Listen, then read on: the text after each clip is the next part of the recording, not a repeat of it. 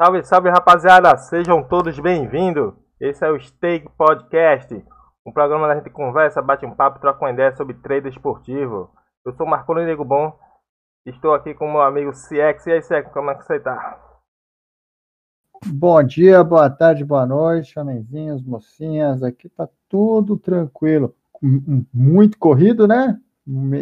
Pelo menos para mim, não sei como é que é para todo mundo, mas assim, vida de trader assim, é, para quem está começando, que é um pouquinho de noção, mês de abril e mês de maio é o inferno. Por quê? Porque o ano pro trader termina em maio, no final de maio. Então a minha vida tá uma maluquice, tá uma loucura total agora abril e maio, mas tudo tranquilinho, tudo sem problema. Boa. Bom, galera, hoje a gente vai falar sobre as ferramentas de apoio, tá?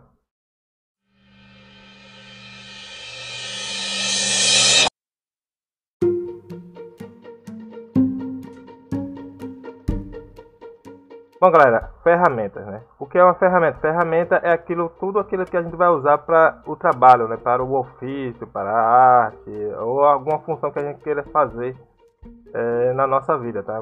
É uma parada bem simples, todo mundo sabe o que é ferramenta, uma faca, um, um garfo, um martelo, uma chave de fenda, todas essas ferramentas aí você já sabe como é que funciona, tá? E a gente vai ver como essas funcionalidades aqui dentro do trader esportivo, tá? Eu, eu vou começar com um exemplo aqui, só uma analogia para a gente se ambientar sobre o do que a gente quer falar aqui hoje, tá? Eu eu trabalhei com com meu tio, ele é pedreiro, eu trabalhei de ajudante dele aí, ajudante pedreiro dos meus 18 aos meus 21 anos de idade, tá? Então lá eu, eu me ambientei com várias ferramentas e tal. Então eu sou um ajudante prático, eu consigo levantar o muro, consigo rebocar uma parede, fazer um piso, botar uma cerâmica. Eu consigo fazer isso aí, tá? Então, outro dia eu tava conversando com meu tio, ele, já, ele tem mais de 25 anos aí de experiência, né? Eu tava conversando com meu tio ele foi é, conseguir um trabalho aí para pôr uma cerâmica lá na casa lá de um, de um cliente dele, né? E ele teve que comprar, como era uma cerâmica porcelanato, mais de um metro de, de metro quadrado, né? Ele teve que comprar um, uma ferramenta nova para poder pôr essa cerâmica, para ele poder, poder trabalhar melhor, tá? Então ele comprou essa ferramenta, ele estava me mostrando lá e tal. Foi um investimento que ele fez. É um investimento que agiliza o trabalho dele para ele pôr cerâmica. Ele poderia até conseguir tentar pôr essa cerâmica sem essa ferramenta, mas ele queria agilizar o trabalho dele. Ele já tem 25 anos aí mais de experiência, ele é um profissional nato, né? Sabe muito do que está fazendo, então ele fez um investimento para pôr essa cerâmica. Bem provável que ele vai usar essa ferramenta em outros serviços que faça, tá? Então eu vou falar aqui do meu caso. Eu tenho duas cerâmicas para trocar aqui em casa. Eu não tenho necessidade de ter comprar uma ferramenta dessa para botar duas cerâmicas aqui em casa. Eu consigo botar tranquilo, tá? Então a gente tem que pesar aí quando vai se usar uma ferramenta e qual a necessidade dessas ferramentas.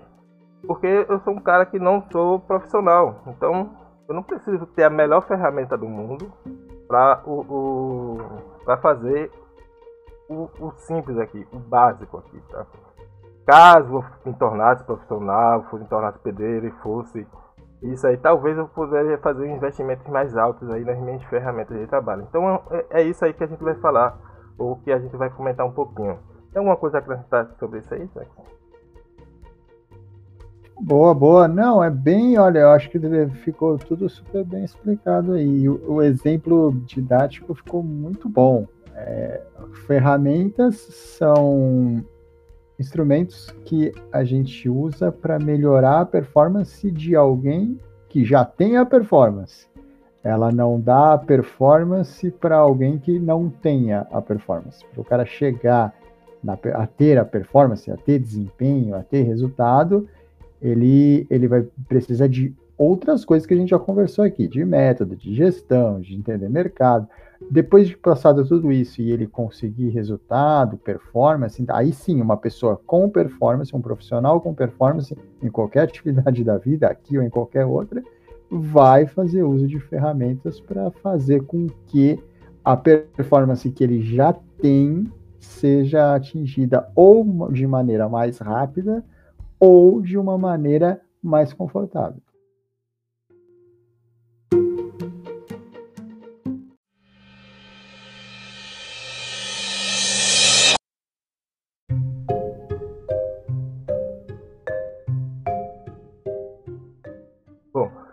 Quando o, o, o, o, apostador, o, o trader, ele começa aqui no trader esportivo, né? Ele já tem uma ideia. Ele já é bombardeado por um monte de, de notícias, né? Já chegou essa notícia e quando ele começa para entrar no site, a, a, geralmente ninguém vai começar já ganhando dinheiro aqui, né? E ele vai procurar outros, outros, outros fatores. Né? Ele acaba até pondo a culpa tá, tanto na ferramenta. Ah, eu não tenho uma stream boa, não tenho uma stream com delay baixo, eu não tenho um, um scanner, eu não sei onde pegar, é, encontrar os dados, eu preciso de, dessa outra ferramenta, eu preciso ter um, um, um software, é, eu tenho que ter o software, o melhor software, o mais caro, que mais rápido para poder é, é, agilizar.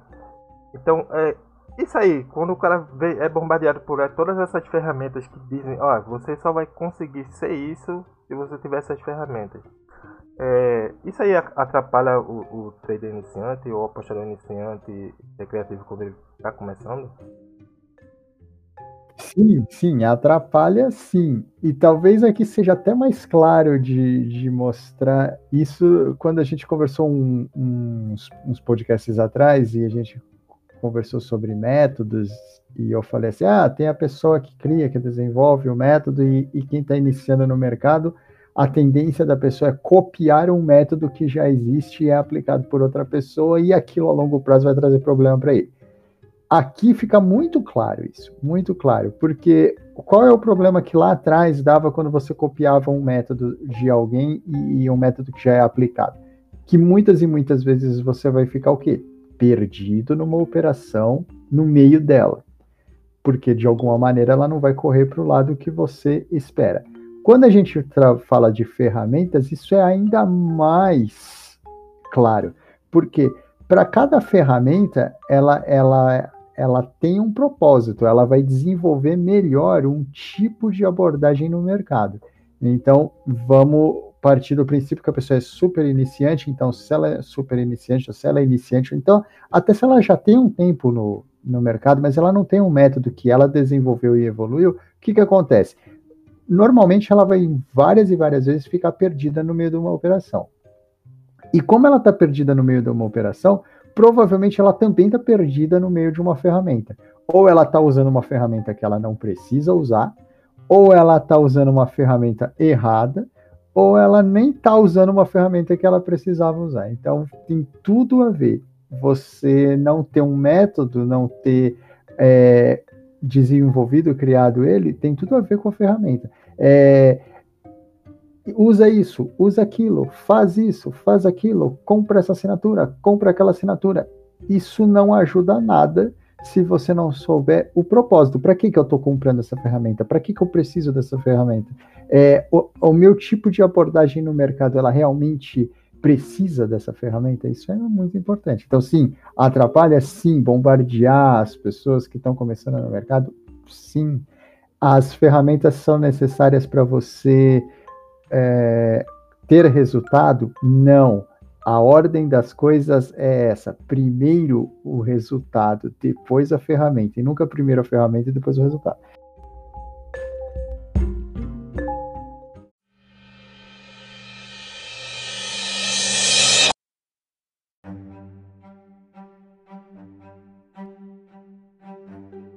Muita gente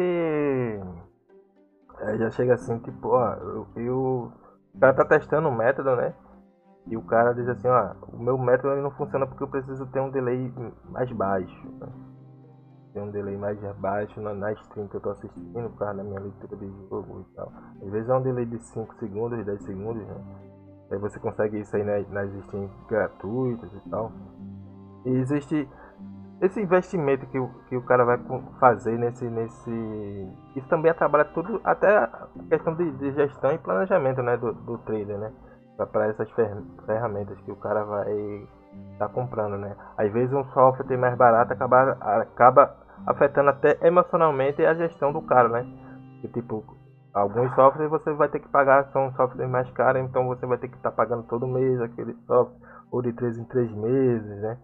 É, algumas as ferramentas às vezes atrapalham mais o iniciante do que o, o ajuda, o beneficia, né, Sexo? Sim, com certeza. O, o que importa aqui quando você está começando, e, e, é interessante isso, porque eu talvez não esteja falando só para quem está começando, talvez eu já esteja falando para quem está um bom tempo já no mercado. O que importa aqui, antes de qualquer coisa, é você ter um método, você ter uma estratégia, você você saber o que vai fazer, você dominar todas as situações que aquela abordagem pode te colocar em uma operação. E depois disso te dar resultado, te trazer resultado, aí sim você vai ponderar ou não uma ferramenta. Eu vou dar só uma, uma, uma ideia de quanto é importante e quanto é futuro esse passo que a gente dá entre não usar uma ferramenta e usar uma ferramenta. A partir do momento que você, eu vou dizer o que seria o correto, né? o que seria o correto e o que é feito no dia a dia são coisas diferentes. A maioria esmagadora não faz esse tipo de coisa, e eu tenho certeza disso. Quando a gente vai colocar uma ferramenta dentro do trabalho da gente, o custo dessa ferramenta, por exemplo, ela deve entrar na sua gestão. Ela deve entrar na sua gestão. Ela deve entrar na sua abordagem de mercado ela deve estar embutida na odd que você compra uma operação. Então, o preço do, do software, o preço da stream, o preço do scanner, o preço de qualquer ferramenta que seja, ela nunca vai pesar quando você é um profissional, porque é, você já colocou aquele preço na sua gestão, você já colocou aquele preço na sua abordagem, você já colocou aquele preço na sua odd. Então, veja como é importante você fazer uma abordagem em cima de ferramentas que ela seja uma abordagem profissional.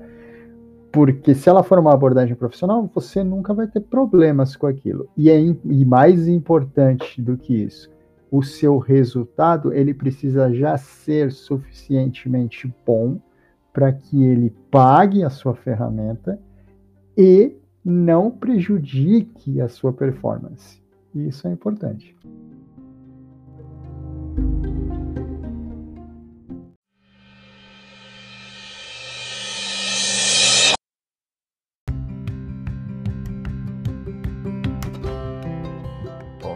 É, sexo, eu, eu, o que eu tenho observado no, no esportivo é que há várias abordagens assim, desse trabalho. Existe o trader que ele trabalha mais uma leitura de jogo, ele vai estar tá, estar tá assistindo mais a partida para ver uma, uma, questão tática da, do jogo, né? Tem os traders que eles trabalham mais os números, as estatísticas, né? É, é, vai ver mais, ah, o time chutou mais a gol, ou tá com uma porcentagem maior de, de bola. Tem os traders também que eles trabalham mais no mercado, né? Ele vai ver como está fluindo o mercado e tal. É, alguns traders tipo, eu, que trabalham tipo mais leituras de jogo, eles não veem tanto a necessidade de estar usando ferramentas tipo scanners que vão dar números estatísticos para ele e alguns traders que trabalham com scanner ou mais estatística eles também não veem a necessidade tanto de estar é, assistindo aos jogos assim é, o, o, o, que tu, que tu acha assim? O trader ele deve mais focar no, na funcionalidade, né, naquele perfil dele, dele de trabalho dele. Ah, sou um trader que trabalha mais estatísticas e tal. Eu devo focar os meus investimentos mais nisso. Ou eu posso abranger mais investimentos para ter uma stream ou acompanhar uma coisinha ou outra. Ou o, até mesmo o contrário também, o cara que trabalha mais as leituras de jogo, ele não deve se preocupar tanto com as estatísticas e tal, ou ele pode também sim Vai depender é muito mais também do perfil do trader, né? Do que ele quer, é, como trabalhar, como ele quer um pouquinho melhorar, né? Isso, é bem por aí. E, e, o mais importante de tudo é conhecer cada ferramenta, o que cada ferramenta te proporciona, e mais importante de tudo, é não tanto ficar batido nessa coisa de leitura de jogo, ou estatística, ou leitura de jogo, ou, ou, banco de dados, não. O que importa quando você vai usar uma ferramenta é o seguinte: qual é a abordagem que você tem no mercado? É, isso é importante. E, e, aí a gente volta quando a gente conversou de mercados e qual a gente conversou dentro dos mercados que tipo de operações cada mercado tem. Isso tem tudo a ver com a ferramenta, muito mais a ver com a ferramenta que a pessoa vai usar do que com o, o que ela faz em si. Se a pessoa faz operações de curto prazo, por exemplo, ela, ela precisa ser responder. Bom, as minhas operações, elas são operações de curto prazo ou longo prazo? Será que para uma operação de longo prazo eu preciso de todas as ferramentas? Uma ou duas? Se a minha operação é de curto prazo, será que é realmente necessário eu ter a ferramenta A, a B ou a C? Não, não é necessário. Então, espera um pouquinho. Para uma, uma operação de curto prazo, eu preciso talvez de uma, operação, de uma ferramenta só uma. Eu não preciso de outras, não faz diferença para mim. Ah, não, para uma operação de curto prazo preciso de duas. Isso é muito mais importante do que, ah, eu vou fazer uma leitura de jogo, eu vou usar um banco. Porque isso, isso é muito subjetivo. Eu vou fazer uma, eu vou trabalhar com, por exemplo, com leitura de jogo. Mas isso não quer dizer nada. Se você trabalha com leitura de jogo e você tem uma exposição de longo prazo, você faz uma, uma abordagem no mercado, uma operação de longo prazo, isso influencia muito mais a ferramenta que você precisa do que o fato de você fazer leitura de jogo. Se você trabalha com banco de dados, mas você faz uma abordagem de curto prazo no mercado e não de longo prazo, a, o, tipo, o tipo de ferramentas que você vai precisar não tem nada a ver com as, com as ferramentas que uma pessoa com uma abordagem de longo prazo vai precisar. Então, isso é muito importante. É, é mais a abordagem qual é a minha abordagem no mercado do que o que eu realmente acho melhor ou pior ou eu faço. Porque isso, isso, isso, isso é, é, é, a abordagem que a pessoa vai ter no mercado, vai procurar no mercado, que vai definir qual ferramenta vai ser que ela vai utilizar, né? Qual ferramenta ela vai utilizar? É exatamente isso. É, por exemplo, se o, você deu um exemplo fantástico aí do, do no caso do pedreiro se ele vai construir alguma coisa, se ele vai fazer alguma coisa, vamos imaginar que ele vai fazer uma calçada. Se ele tem 20 dias para fazer uma calçada, a abordagem dele é uma e as ferramentas que ele, que ele vai precisar são uma. Se a pessoa liga para ele e fala: Olha, você tem que me entregar uma calçada em três horas, a abordagem é outra e com certeza, se a abordagem é outra, ferra... ele não vai poder usar as ferramentas que ele tinha para fazer 20 dias em 3 horas, porque as ferramentas não vão atender a necessidade que ele tem ali naquela hora. Vale a mesma coisa para o trade.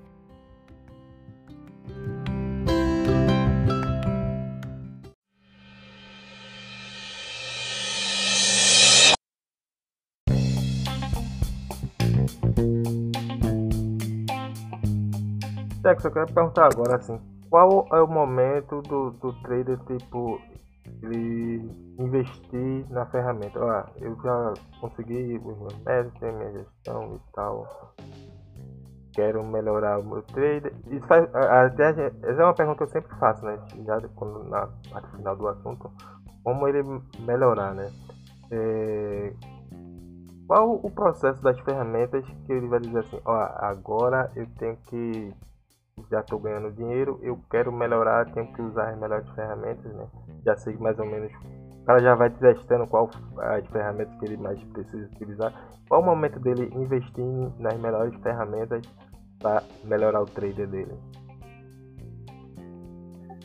É aquela coisa que a gente vem conversando aí todas as semanas, é ele seguir aquele. Pa... Primeira coisa, ter paciência, né? Tem... O maior problema aqui é paciência. Paciência a longo prazo é muito problemático, não é um problema do trade, né? É um problema geral. É... Paciência a longo prazo. A ferramenta, vamos partir do princípio, eu vou dar um exemplo de ferramenta que é muito comum, que é o software. Ah, não, se eu não tiver software, eu não consigo operar. Se eu não tiver software, eu não consigo ser lucrativo. Se, se eu não tiver software, eu não consigo entrar no mercado. Calma. A pergunta, primeira pergunta, para que, que serve um software? Onde um software melhora a vida de um trader? Essa, essa é a primeira questão, quando a gente com, com, fala sobre um software. Tem um monte de software no mercado, tem um monte de lugar te bombardeando com software A, software B, software C, tudo bem. O software é bom? É. O software é uma ferramenta que melhora a sua vida? Melhora. Mas se você não souber usar o software ou para que ele serve, não resolve teu software. Você está pagando um serviço que está tirando lucro seu no mercado. Lembra, o custo de uma ferramenta ele tem que obrigatoriamente estar na sua gestão, no seu método, na sua abordagem de mercado, na odd que você trabalha. Se você, adoro essas perguntas, se você até hoje está operando e nunca colocou o custo da sua ferramenta na abordagem que você faz no mercado, então está na hora de parar um pouco, respirar e se perguntar: será que esse é um custo que eu realmente preciso? Será que eu estou tendo lucro usando esta ferramenta? Será que ela se paga? Tem várias perguntas para se fazer. Então, qual, qual, é a evolução? Em primeiro lugar, é aquilo que eu falei.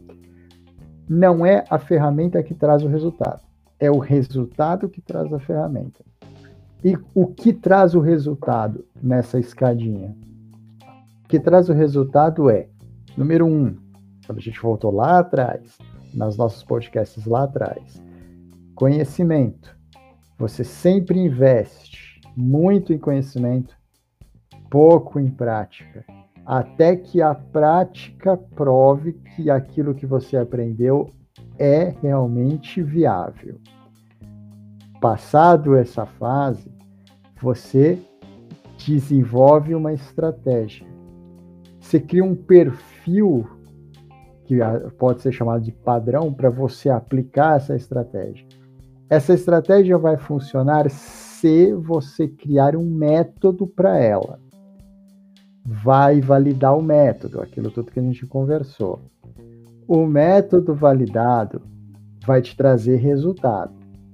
Esse resultado, dependendo do valor que ele te dá, vai te proporcionar mais ou menos ferramentas e vai mostrar para você a ferramenta correta ou não para você usar. Então a ferramenta ela é uma consequência do resultado ela não faz o resultado acontecer. Isso é muito importante das pessoas entenderem, muito importante. Eu acho que essa, essa dica aí é a mais importante mesmo, né? Que o resultado vem é você, não da ferramenta que vai lhe trazer o resultado, né? Que... Exatamente. Porque muita que... gente põe a culpa tipo na ferramenta, tipo, ah, eu não tenho o melhor software, eu não tenho um, aquele stream de delay, eu podia ter fechado. O cara não vai fechar no contra-ataque, é muito raro. O cara tem que ser especialista para fechar em algum contra-ataque nisso aí. O cara tem que ter um método para fechar no contra-ataque. Ah, eu já tentei, não dá, meu amigo. dá, dá, né? Mas o cara tem que trabalhar isso aí sempre. Então não é um contra, não é, não é um contra-ataque que vai que você vai conseguir sair com o carro de um delay muito baixo que vai afetar nos seus métodos que você vem trabalhando. Então, é, não é por causa de uma parada estatística que vai é, você não vai ter resultado. Você tem que fazer o resultado acontecer. Preparar seus métodos, tudo como o CX falou antes ali, para que essas ferramentas lhe auxiliem a tomada de decisões e a ter lucro, né? Pode até trazer um retorno maior, mas isso não vai ser o principal fator do, do seu rendimento ou dos seus lucros. Isso aí, é, é uma coisa com certeza, com certeza absoluta, não é o discurso que todo mundo gosta de ouvir. O discurso que talvez todo mundo gosta de ouvir é: eu compro uma stream, eu compro um software e um scanner, eu estou com muitas ferramentas, a partir de agora terei resultado. Eu, é, eu, olha, se tem uma coisa que eu adoraria falar para todo mundo é que isso é a verdade. Mas, infelizmente, não é a verdade.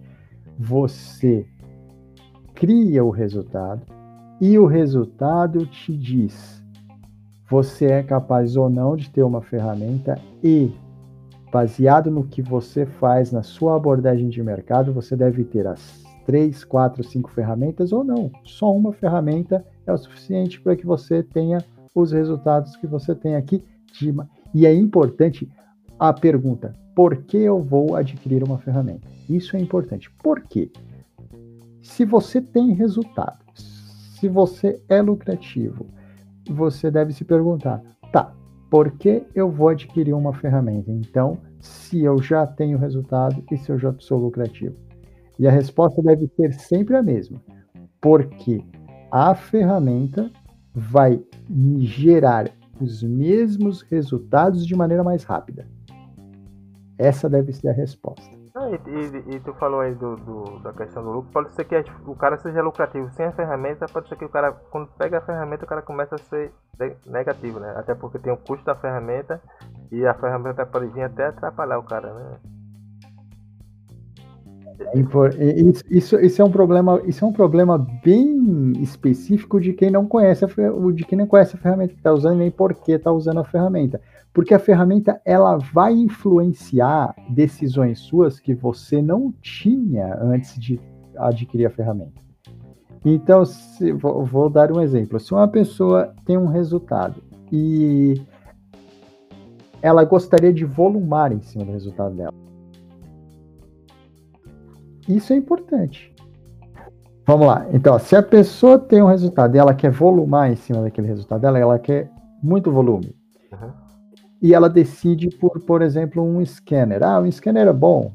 Eu vou ter uma visão mais geral de muitos mercados ao mesmo tempo. O scanner, como, o, como a stream, ela influencia a sua decisão.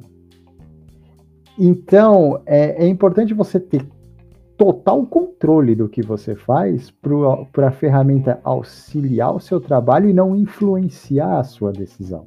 Isso é muito importante. A pessoa tem resultados usando um string com delay de 5 segundos, por exemplo, ou 7 segundos. E de repente ela usa uma string com menos delay do que ela usava. Aquilo influencia sim a decisão que ela toma. E essa influência ela pode ser negativa se a pessoa não tem 100% de domínio da abordagem que ela faz no mercado. Então você tem que a ferramenta é uma prova de que você está maduro no mercado. Você precisa estar maduro, com total domínio do que você faz e total conhecimento do que você faz. Cuidado para não cair em armadilhas de ferramentas. A parte disso, ah, você não tem nada de bom para falar das ferramentas? Não, tem. As ferramentas são maravilhosas. Elas realmente vão evoluir o seu nível dentro do trading esportivo. Mas é importante que você use todas elas de maneira correta e não simplesmente porque é um produto que tem para vender. A ferramenta não pode ser um brinquedo. Ah, um brinquedo novo que você tem só porque é legal ou só porque você quer mostrar para os seus amigos ou só porque não, ela deve ter utilidade. Por quê? Porque ela influencia demais as odds que você compra no mercado. Boa. Bom, galera, é, isso aí a gente está encerrando aí. Eu queria deixar uma, uma dica final, as últimas dicas finais aí para a galera que vai sem a ferramenta. Isso. A, a minha dica para quem, bom, para quem está olhando ferramenta, para quem tem vontade de usar, para quem acha que vai melhorar, é, primeiro, busque o resultado, busque o conhecimento, busque o método, valide o método, tenha a sua estratégia, defina um padrão para você usar a sua estratégia, dentro dela crie um método para que você faça a abordagem correta dela no mercado. E só depois disso tudo, desse processo todo, então você adquire um ou duas ou três ou quatro ferramentas ou nenhuma que vai fazer a sua vida melhor, a sua vida mais lucrativa. Isso é muito importante. Não tente comprar uma ferramenta e a partir dela fazer o resultado, porque isso não, não vai acontecer. E se algum dia você algum dia você falou essa frase que eu vou falar aqui, ah, eu não consigo porque eu não tenho software. Ah, não. Sem uma stream boa, eu não consigo trabalhar. Ou, se você já falou essa frase, se eu tivesse um scanner, com certeza eu ia ganhar mais.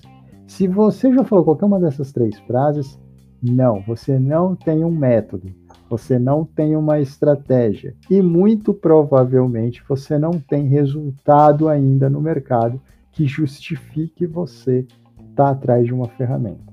É dica mais importante que vai te. Essas dicas são talvez não são o que a maioria gosta, gosta de ouvir, mas é o que no longo prazo vai te trazer resultado. Galera, minha dica é que vocês é, estudem ou esteja experiente o suficiente para usufruir o máximo de uma ferramenta, tá? Uma ferramenta, você não pode pegar uma ferramenta para usar 10% dela, tem que estar preparado para usufruir o máximo que ela pode lhe oferecer. Você tem que saber disso. Você vai saber, tá? Você vai estar estudando, você vai estar criando seus métodos, vai estar criando a sua gestão e tal. Então você vai saber o momento. Quando você tiver a experiência, você vai saber, ó, esse é o momento certo de ter essa ferramenta porque eu vou conseguir usufruir o máximo que ela, de potencial que ela pode me dar. Então essa é a minha dica aí. E vamos lá para o giro do mercado, né, Sexo? O, o, o quadro que eu mais gosto. Aí a gente vai falar um pouquinho mais desse final de semana que espera aí do, do mercado aí pra gente.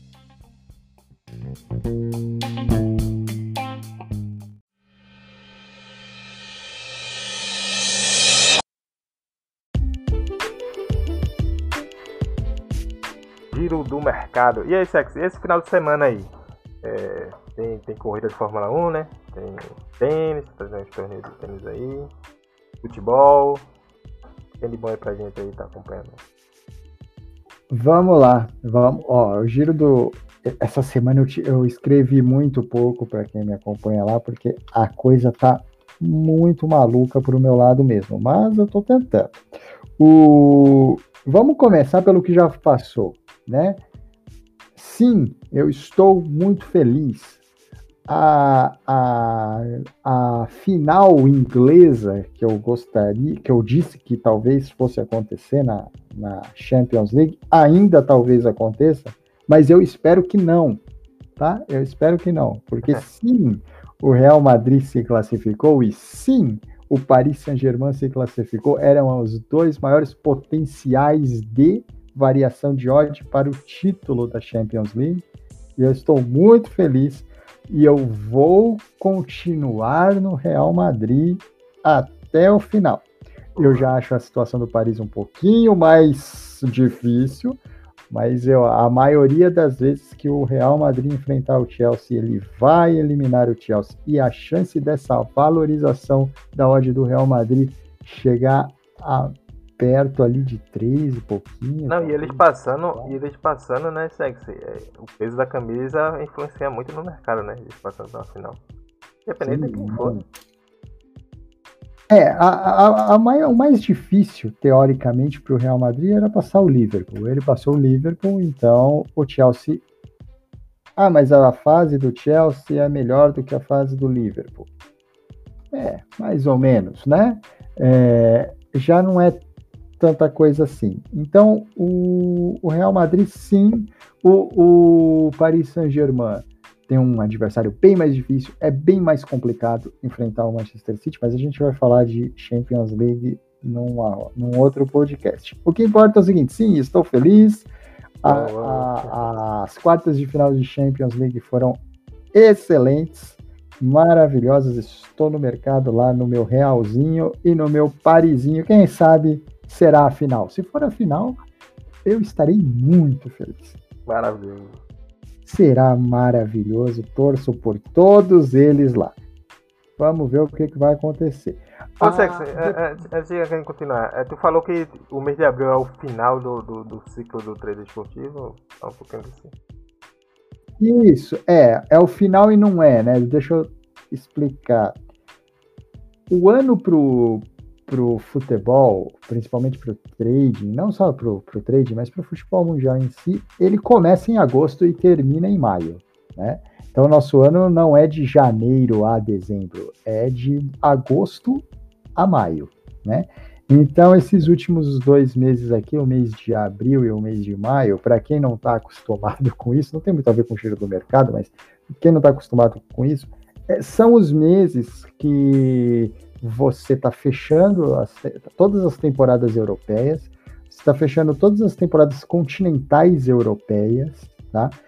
E você está tendo, você vai a partir agora do mês do final do mês de abril, começo de maio, você tem o início das temporadas que não são europeias. Então, como a temporada europeia é onde você voluma mais dinheiro, né, em, em questão de volume de dinheiro, é, para futebol, isso, isso é diferente de outros esportes, mas para futebol a gente considera o final do ano, né? O ano começa para quem trabalha várias, para quem faz vários mercados, igual eu faço, ele, ele começa em agosto, então em agosto a gente tem futebol começando, a gente, a partir do, do, da, do mês de outubro, novembro, que pega a temporada, a gente tem a temporada de basquete, a gente tem a temporada de futebol americano. Então, a temporada oficial é, a gente considera entre agosto e abril, entre agosto e final de maio, última semana de maio, na maioria das vezes. Então, o que, que acontece nesses dois mesezinhos aqui, nesse abril e maio? Depois que passa a metade de abril e vamos entrar em maio para o final de maio, a gente começa a fazer fechamento do ano. Então, a gente, como trader, a gente começa a fechar o ano, a gente começa a olhar o ano para trás, ver o que, que, o que, que funcionou, o que, que não funcionou, o que, que a gente pode melhorar, o que, que a gente não pode melhorar, o que, que a gente deve evitar. Então é uma, é uma época do ano que eu tô muito, muito em cima, muito dentro de planilha de resultado, de planilha de método, de resultado de, de campeonato, de times e etc. Então é, um, é uma fase do ano bem pesada, essa fase do ano. É porque a, a, maioria, como nós brasileiros, assim, a gente começa a planejar, começou com o primeiro de janeiro, mas a gente pega metade do campeonato, né? Acaba que pega metade do campeonato e vai embora e termina na outra metade do campeonato lá no final do ano, né? Exatamente. Então, por que, que, por que, que eu falo, ah, agora o mês de abril e o mês de maio é terrível para mim? Por quê? Porque, na verdade, o mês de abril e o mês de maio são os meses que, o mês de abril, principalmente, é o mês que a gente fecha a temporada, e o mês de maio e junho são os meses que a gente projeta a próxima temporada. Então, em maio ainda vai estar tá jogando essa temporada, só que em maio e junho já se define quais são as estratégias, os métodos, os mercados que vão ser trabalhados na próxima temporada. Então, na verdade, é como se a gente já estivesse olhando para a próxima temporada e não mais para essa. E, então é a, é a, hora de fazer fechamento, é a hora de falar, é, é, a hora de falar com o seu contador, falar, olha, esse ano aconteceu isso, isso, isso. Então esse, essa, essa época de, do ano agora, final de abril e mês de maio, são duas épocas absurdamente terríveis e corridas para quem faz trading. Aí, os, outro, os outros esportes que correm em paralelo no, no ano, é, a gente fecha também agora, tá? Mas já pegando o resultado de agosto para cá. Alguns a gente fecha por completo, outros não, mas o fechamento geral do ano acontece no dia 30, 30 de maio. Então, esses dois mesezinhos aqui para para profissionalmente falando para trading é bem é bem pesadinho, é bem então, galerinha, se eu não estou escrevendo muito, se eu não estou falando muito, é porque essa é a época de mamaluca que tem. E, e, não é nem questão de trading, de jogo em si, é, é o off trading, né? É a preparação, né? É, é, o... é planilha, planejamento, essa, essa maluquice toda. Vamos que vamos. É, então, vamos lá no nosso famosinho mês de abril. Vamos começar então a parte da, a parte da Champions League, né? Foi maravilhoso, tô lá, feliz. Espero que mais pessoas também estejam nesse Real Madrid e no Paris Saint-Germain. E espero que não estejam no Manchester City, apesar do Manchester City poder ser campeão da Champions League, não era uma odd de valor a longo prazo o, o Manchester City ser campeão. É, vamos lá. Premier League, né? Eu sempre falo da Premier League e sempre falo da mesma coisa porque tá maravilhosa essa briguinha pela, pela. Rapaz, eu vou dizer, eu tô, com um lei, eu tô com um leizinho ali, meio assombrado ali nesse Lei City aí. Tá focado na Champions. Se ele vacilar aí, eu pego esse 0-1 do campeão dele. Depende do United também, né? Tem isso também. O, a Premier League, a briguinha pelo G4 continua fantástica. O Tottenham deu um vacilo absurdo e vai ter a última chance dele. Eu acho que para mim isso é uma final. Quem perder tá fora. Everton e Tottenham. E se eu não tô louco, Everton e Tottenham jogam hoje, no dia que a gente tá gravando isso aqui. É uma final isso aqui. Perdeu, esquece. Não vai ter Champions League para quem perder esse jogo aqui. Newcastle joga com o West Ham. O West Ham tá muito bem no campeonato. Hein? Que time, mas que time que deu lucro este ano chama-se West Ham. Meu Deus do céu, como este time foi fantástico esse ano. O West Ham joga com o Newcastle fora de casa. Com certeza as odds são fantásticas. O Newcastle já está mais tranquilo naquela briguinha pelo rebaixamento. Olho no West Ham. O West Ham é um dos times que mais deram lucro na temporada. Entre todas as ligas, tá? Oh, oh show de bola, então.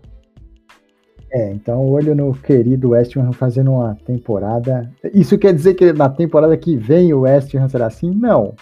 Mas esta temporada aqui é um dos times, especificamente falando de time, um dos times que mais deram lucro em todas as ligas europeias.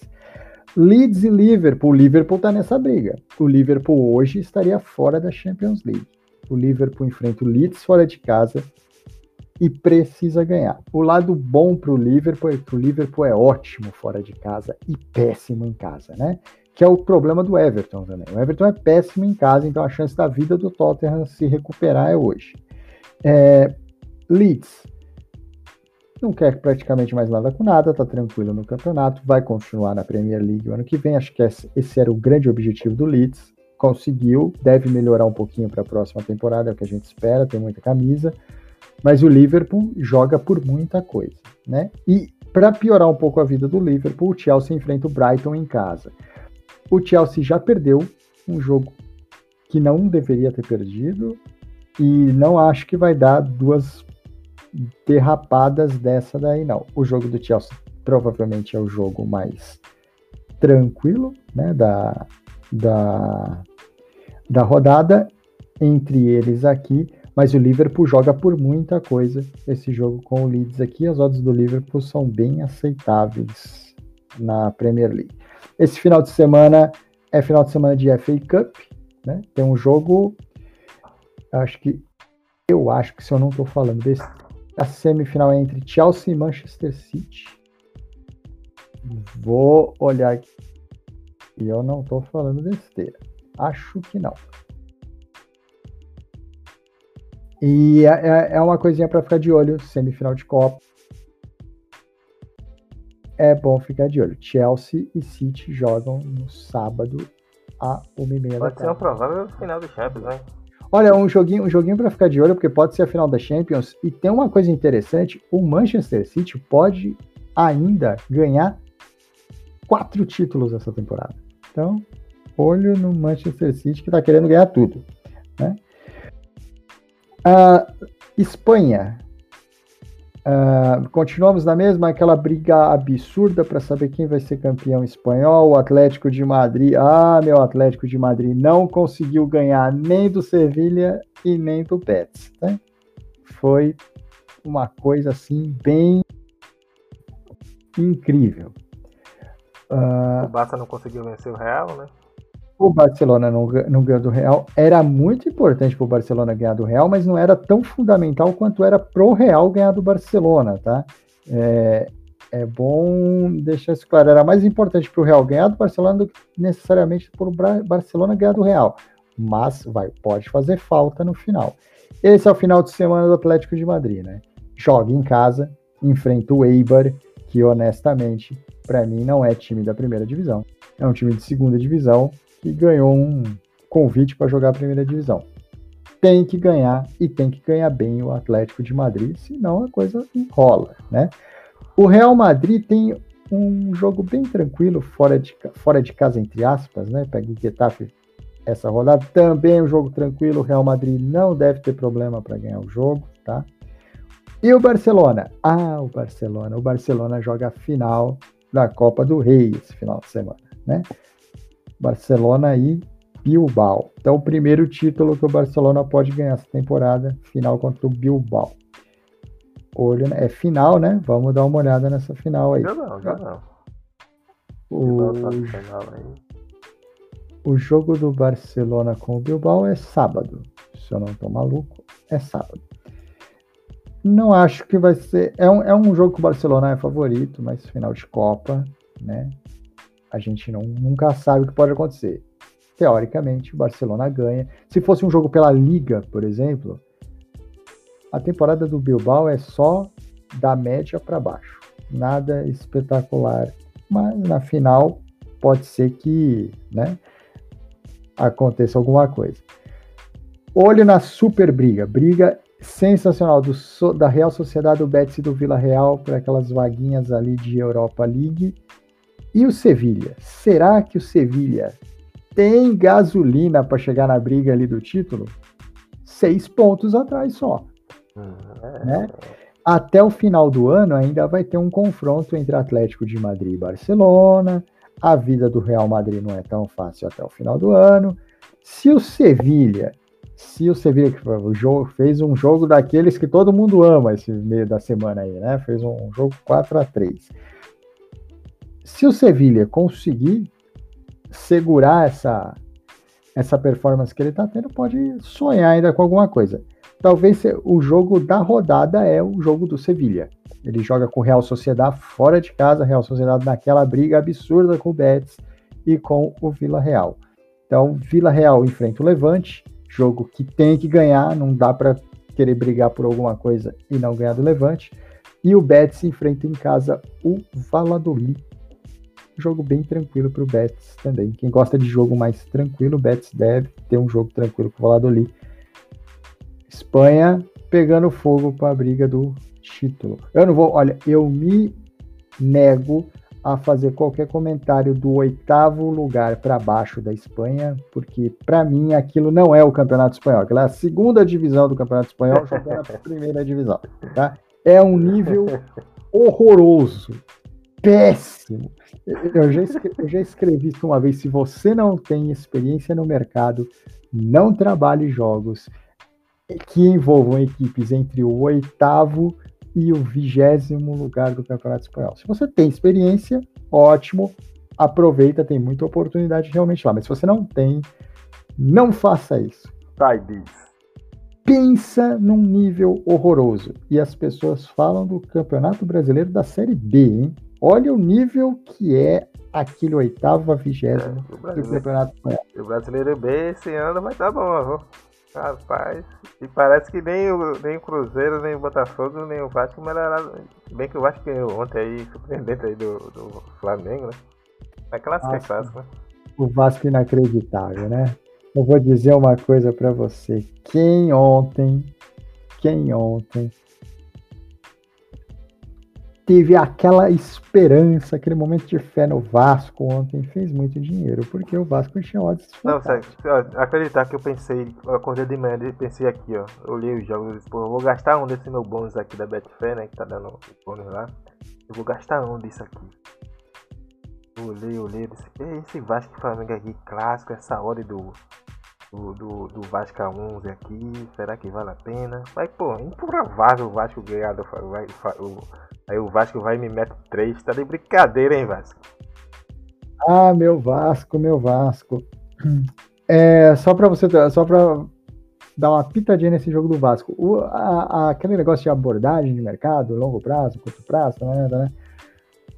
Trabalhar o Beck Vasco ontem, no longo prazo, por melhor que seja o time do Flamengo, é extremamente lucrativo, tá? Quem quem comprou esse Rivotril ontem, hoje está feliz. Eu vou terminar o meu giro de futebol aqui falando de uma coisa que para muita gente é uma alegria, né? Então eu vou fazer esse comentário aqui. Sim, hoje, sexta-feira, 16 de abril, à noite, se você ouvir isso antes, começa a MLS. Então, para quem gosta de campeonatos onde coisas estranhas acontecem, a MLS começa hoje. O campeonato é maravilhoso, eu estarei trabalhando ele todos os jogos que, derem, que eu consegui ficar acordado também. Né? É, os horários da MLS são um pouquinho fora da caixa, né? Esse, essa semana, durante essa semana eu fiz todos os jogos da Champions League da CONCACAF.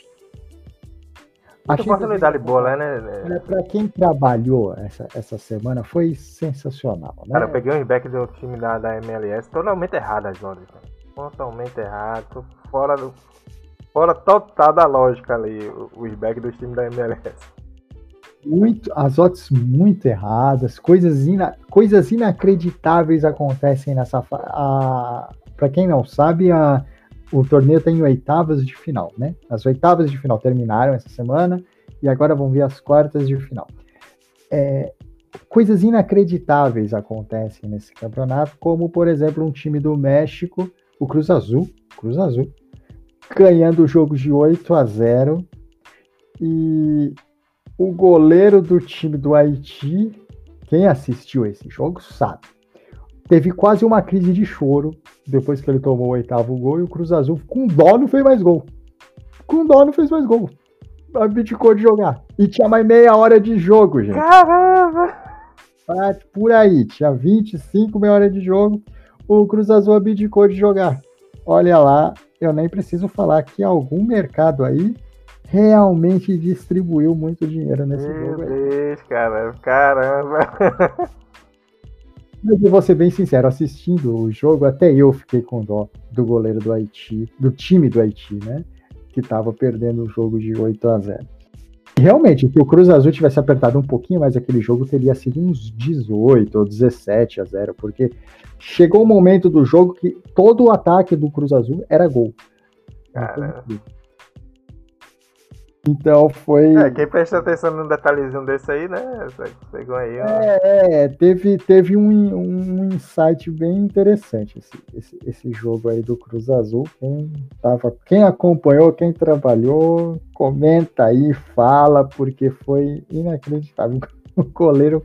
Eu até entendo o goleiro, o desespero dele foi tão grande que ele quase chorou.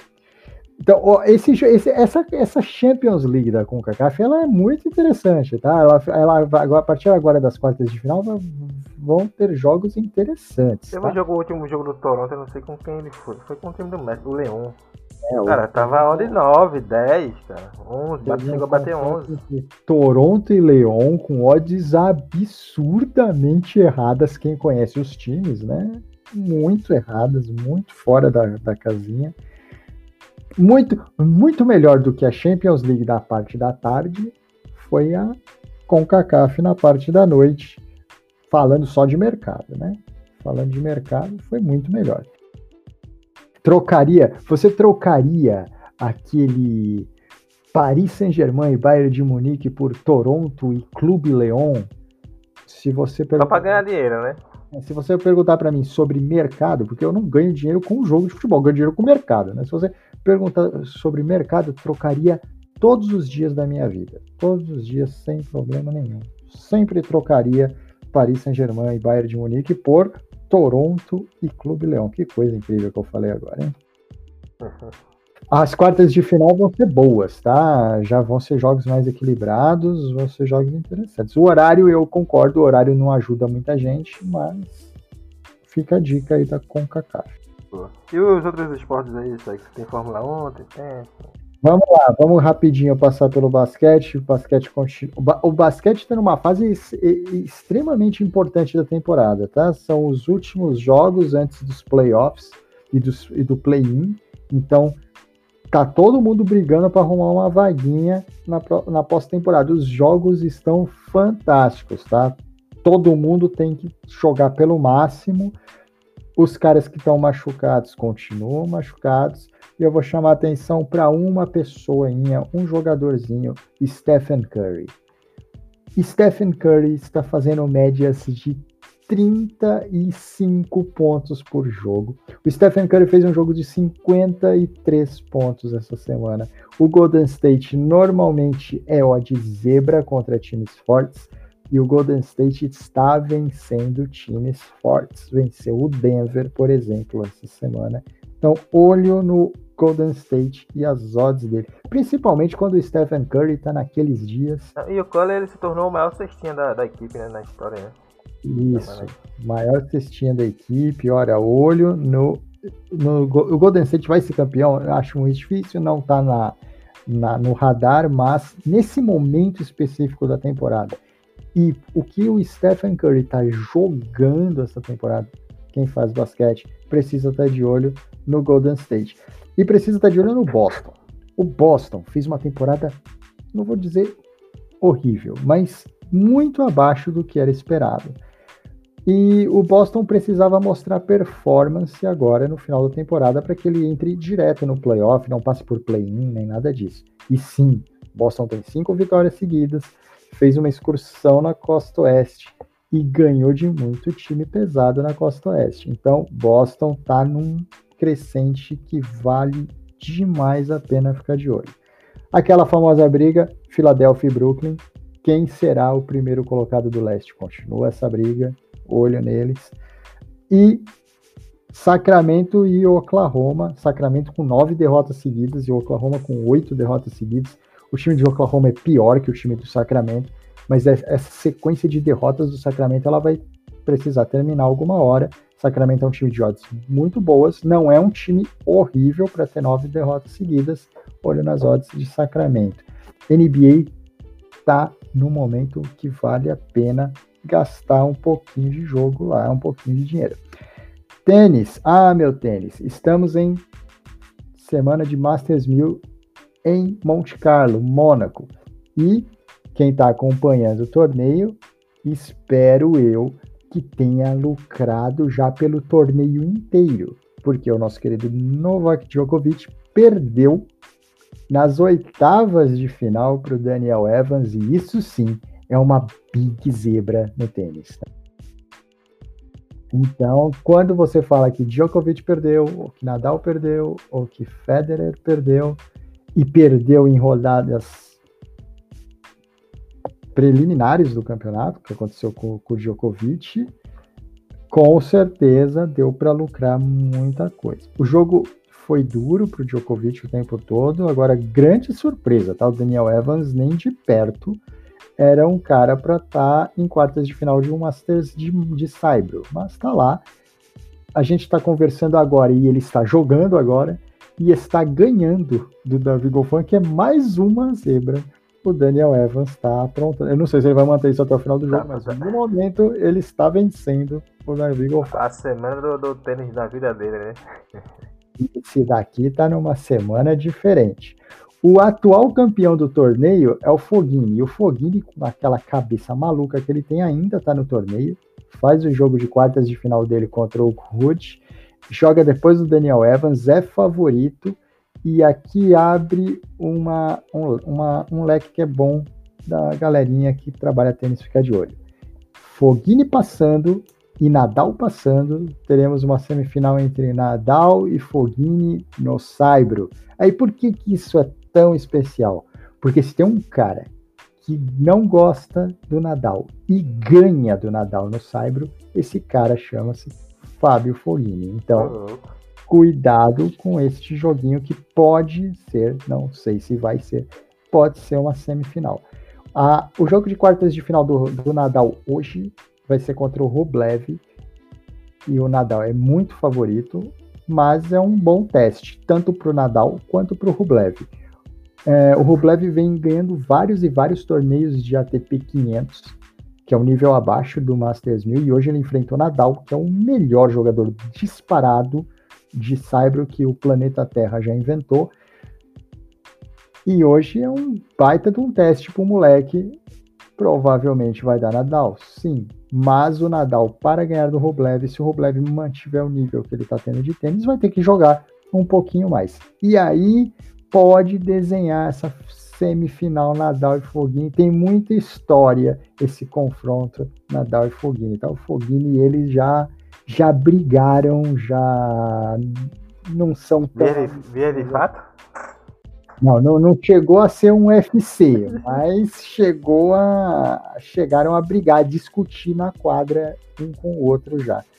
E o, o Fognini costuma vencer o Nadal e o Nadal não gosta muito.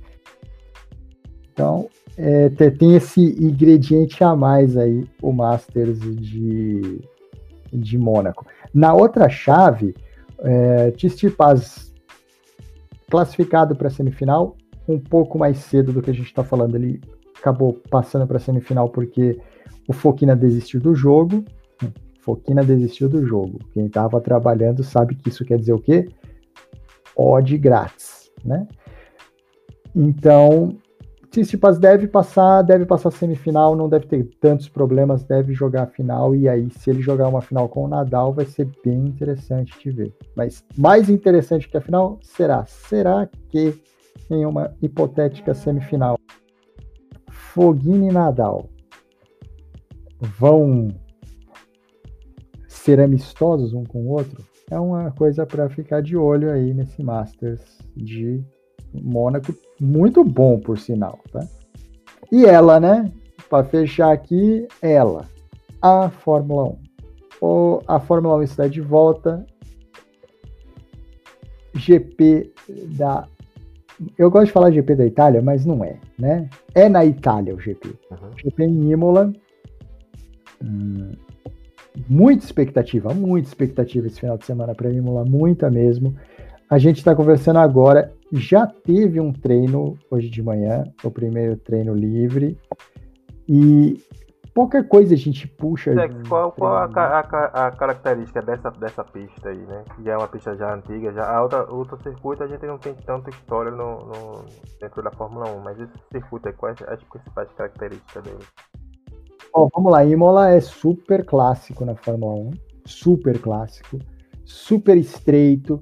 Uh, o GP do Bahrein é um GP num baita de um circuito moderno, com toda a infraestrutura, não tem, é, ah, não tem brita, é tudo tecnológico, a, a, a, as retas são enormes, é um circuito largo, tranquilo para fazer ultrapassagem. Ou seja, o Bahrein é tudo de moderno que tem no planeta. E Imola? Imola é o famoso old fashioned, né? É o, é o, é, é a Fórmula 1 raiz, né? Imola é a Fórmula é estreito, mas é muito veloz. É um circuito muito veloz. Ele é tão rápido, tão rápido que depois que o que o Senna morreu lá, fizeram umas mudanças no, no, no autódromo para deixar ele mais seguro, porque muita gente morria lá, né? Inclusive o Senna morreu lá. É, então é muito veloz, muito veloz. Isso, isso quer dizer o quê? Se ele é muito veloz, muito motor. E quando a gente fala de motor, o primeiro motor que vem na cabeça é ele, motor Mercedes. Então, a Mercedes tem um motor que empurra muito nesse tipo de pista e vai dar trabalho com certeza. Honda, a Honda é o motor da Red Bull e a Honda acertou a mão esse ano. Né? Então, a, a Red Bull continua forte. É, se a Red Bull continuar forte, eu olharia com muito carinho para a AlphaTauri. A AlphaTauri é uma equipe que, olha, motor bom, carro bom. Se o Gasly não tiver os problemas que ele teve na largada no Bahrein aqui, vai dar trabalho. E pontos de ultrapassagem, tem nessa. Tem muitos ou poucos? Tem, tem pontos de ultrapassagem pelo menos dois. Pelo menos dois. Na, não é que vai ser uma corrida sem ultrapassagem, muito pelo contrário. Mas ela não vai ter aquele espaço que você tinha no, no, no Bahrein. Não vai ter aquele espaço. Por exemplo, naquela briguinha no final do, da corrida entre o Hamilton e o, e o Verstappen, que o Hamilton precisou inventar uma freada para o Verstappen errar e devolver a posição, ele não vai precisar fazer isso aqui, porque aqui a pista é estreita, o miolo da pista é, é bem exigente para carro, para piloto, para equipamento e tem brita. Esse esse circuito tem brita. Hoje em dia os circuitos modernos não tem mais brita. Isso quer dizer o quê? Errou, provavelmente o carro atola e acabou a corrida. Então pode se errar quase nada aqui em Imola e chance de safety car aqui bem maior do que era no Bahrein. A gente tá falando de uma pista mais estreita, mais raiz e tal. Então vai ter muita chance de ter bastante emoção nesse, nesse grande prêmio. E a largada dessa, dessa corrida, dessa pista aí? Costuma ter muito batida? Ou não? É uma largada difícil de se fazer? A largada é sempre complicada, né? Em todo lugar, aqui também é, não é, não é diferente. Não é a pior largada da Fórmula 1, mas é uma largada que tem a sua emoção, sim. Aquela primeira curva ali, ainda mais esse ano, os carros estão mais parelhos, vai ser bem divertida a primeira curva.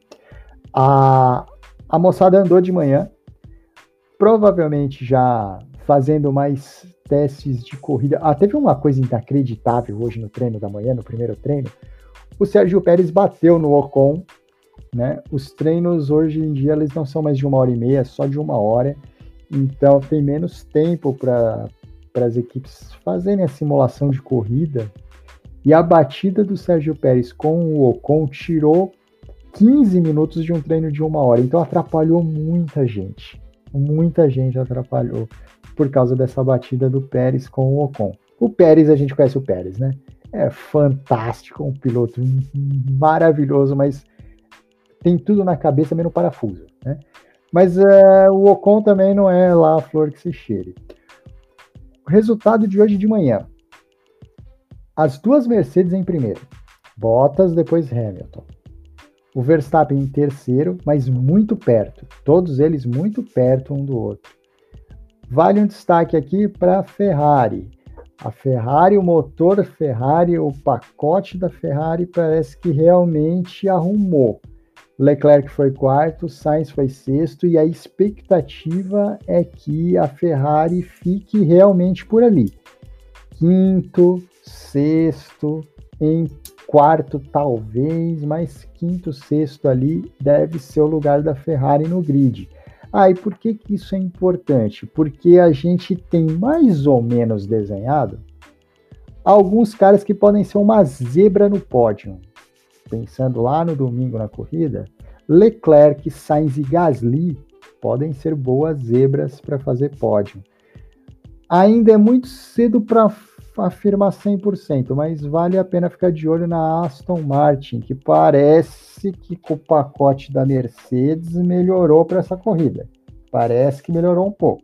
O Stroll já andou em oitavo, o Vettel foi top 10 do treino por muito tempo, acabou fora do top 10, mas por muito tempo ele foi top 10 no, no treino, então, olho. A Alpine que teve o Ocon que bateu com o Pérez, teve o Alonso em sétimo lugar. Me parece que é muito mais o Alonso tirando leite de pedra do que o carro da Alpine realmente andando mais. Mas vamos esperar, ainda tem mais três, pelo menos dois treinos livres até a classificação e a classificação para a gente tirar uma conclusão para a corrida. Parece que é isso aí. Então, olho na Fórmula 1, promete muito esse final de semana. Qual é as surpresas aí para nessa Fórmula 1 para outros mercados aí, top 6, top 10? Né? O, o japonês aí que está estreando foi muito bem na primeira corrida, né? Tsunoda. É, vale a pena ficar de olho no Tsunoda? Vale. O Tsunoda errou no treino hoje de manhã, ficou muito mal. Eu acho que foi o penúltimo. Deixa eu ver aqui para você. Foi o último, o Tsunoda. Mas isso ele errou, tal, teve problema com o carro não representa o que ele vai, o que vai acontecer. Então, olho no, no Tsunoda. É assim, ah, eu quero uma zebra ali para os 10 primeiros. Olha, o Tsunoda provou já que pode chegar, que pode ser um cara desse. É, Alonso, mas eu acho que o Alonso já vai andar entre os 10, tá? Mas o Alonso é um cara que, para uma posição ali intermediária, é bom ficar de olho. Eu não gosto de falar o que eu vou falar, mas as Williams, as Williams andaram muito bem. mas eu acho que as Williams não vão continuar andando muito bem. Tá? Elas vão voltar para o lugar delas, que é lá, 15, 16. É, eu vi que tu comentou lá o, no post lá no Instagram ou foi no Twitter que pode ter chuva aí nesse, esse final de semana, nesse domingo, né? Na corrida. Tá? Tem a previsão, pode no, acontecer. Isso. No começo da semana era a previsão. Ainda segue essa previsão? Ou... Se tiver chuva, muda muita coisa, né? Muda tudo.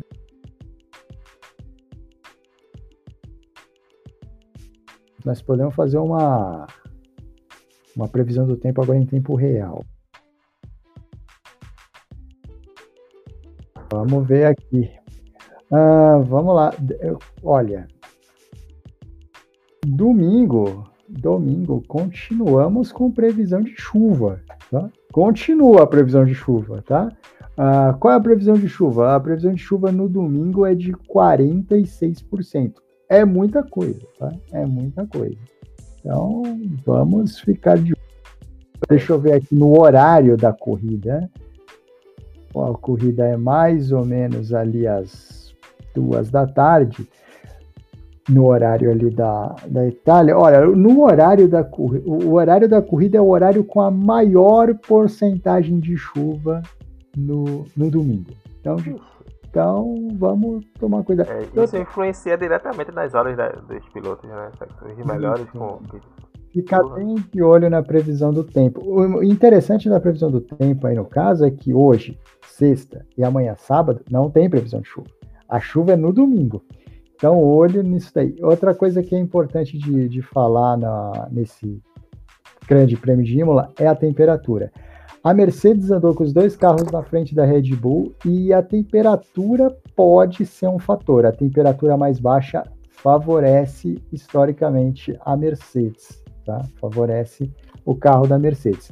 Então, a temperatura hoje é de 14 graus. No domingo vai ser de 16 e na hora da corrida a previsão é de 13 graus. Então vai estar tá frio, vai estar tá frio. Para quem não tem noção, a Fórmula 1 costuma correr em temperaturas de 30, 32, 35, né? Vai correr a 13, 14, é frio, é muito frio.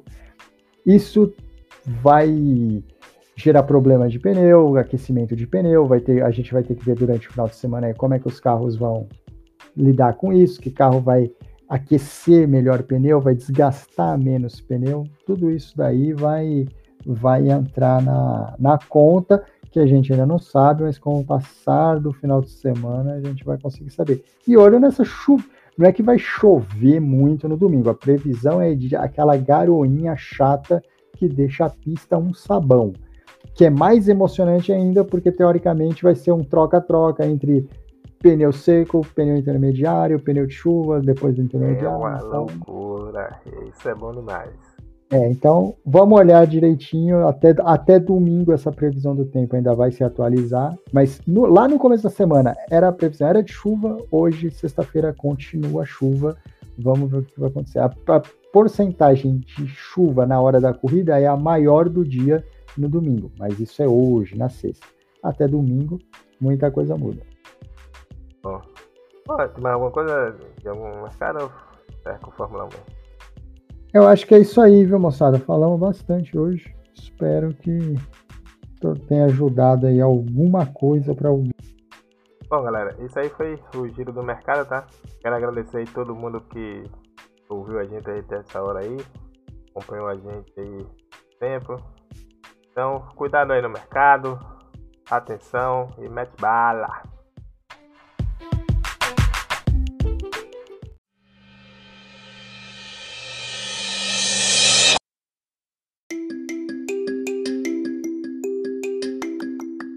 E Sex, últimas considerações finais aí pra galera.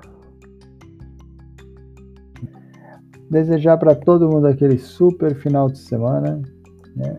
Cuidem-se, cuidem-se. Estamos naquele famoso momento de cuidar-se, cuidem-se. Fazer, fazer trading é uma maneira de se cuidar. A gente faz em casa, né? Então cuidem-se. É, estou aqui sempre na torcida para todo mundo. E quero deixar aqui um agradecimento para a galera que tá no que manda um inbox para mim, que ao que às vezes eu demoro um pouco para responder. Eu espero que a, essa a gente, eu tenha explicado um pouco por quê. Esse final de é, fim de abril e maio é muito corrido, para mim é terrível, mas pode deixar os inboxes lá que todos eu respondo, tá? Todos eu respondo. E, mano, sempre na torcida para todo mundo, manda bala, batam no mercado, arrebentem com ele, que ele merece mesmo é uns tapinhas. Aí, tá certo. Bom, galera, valeu aí a presença de todo mundo, tamo junto e até a próxima aí, forte abraço.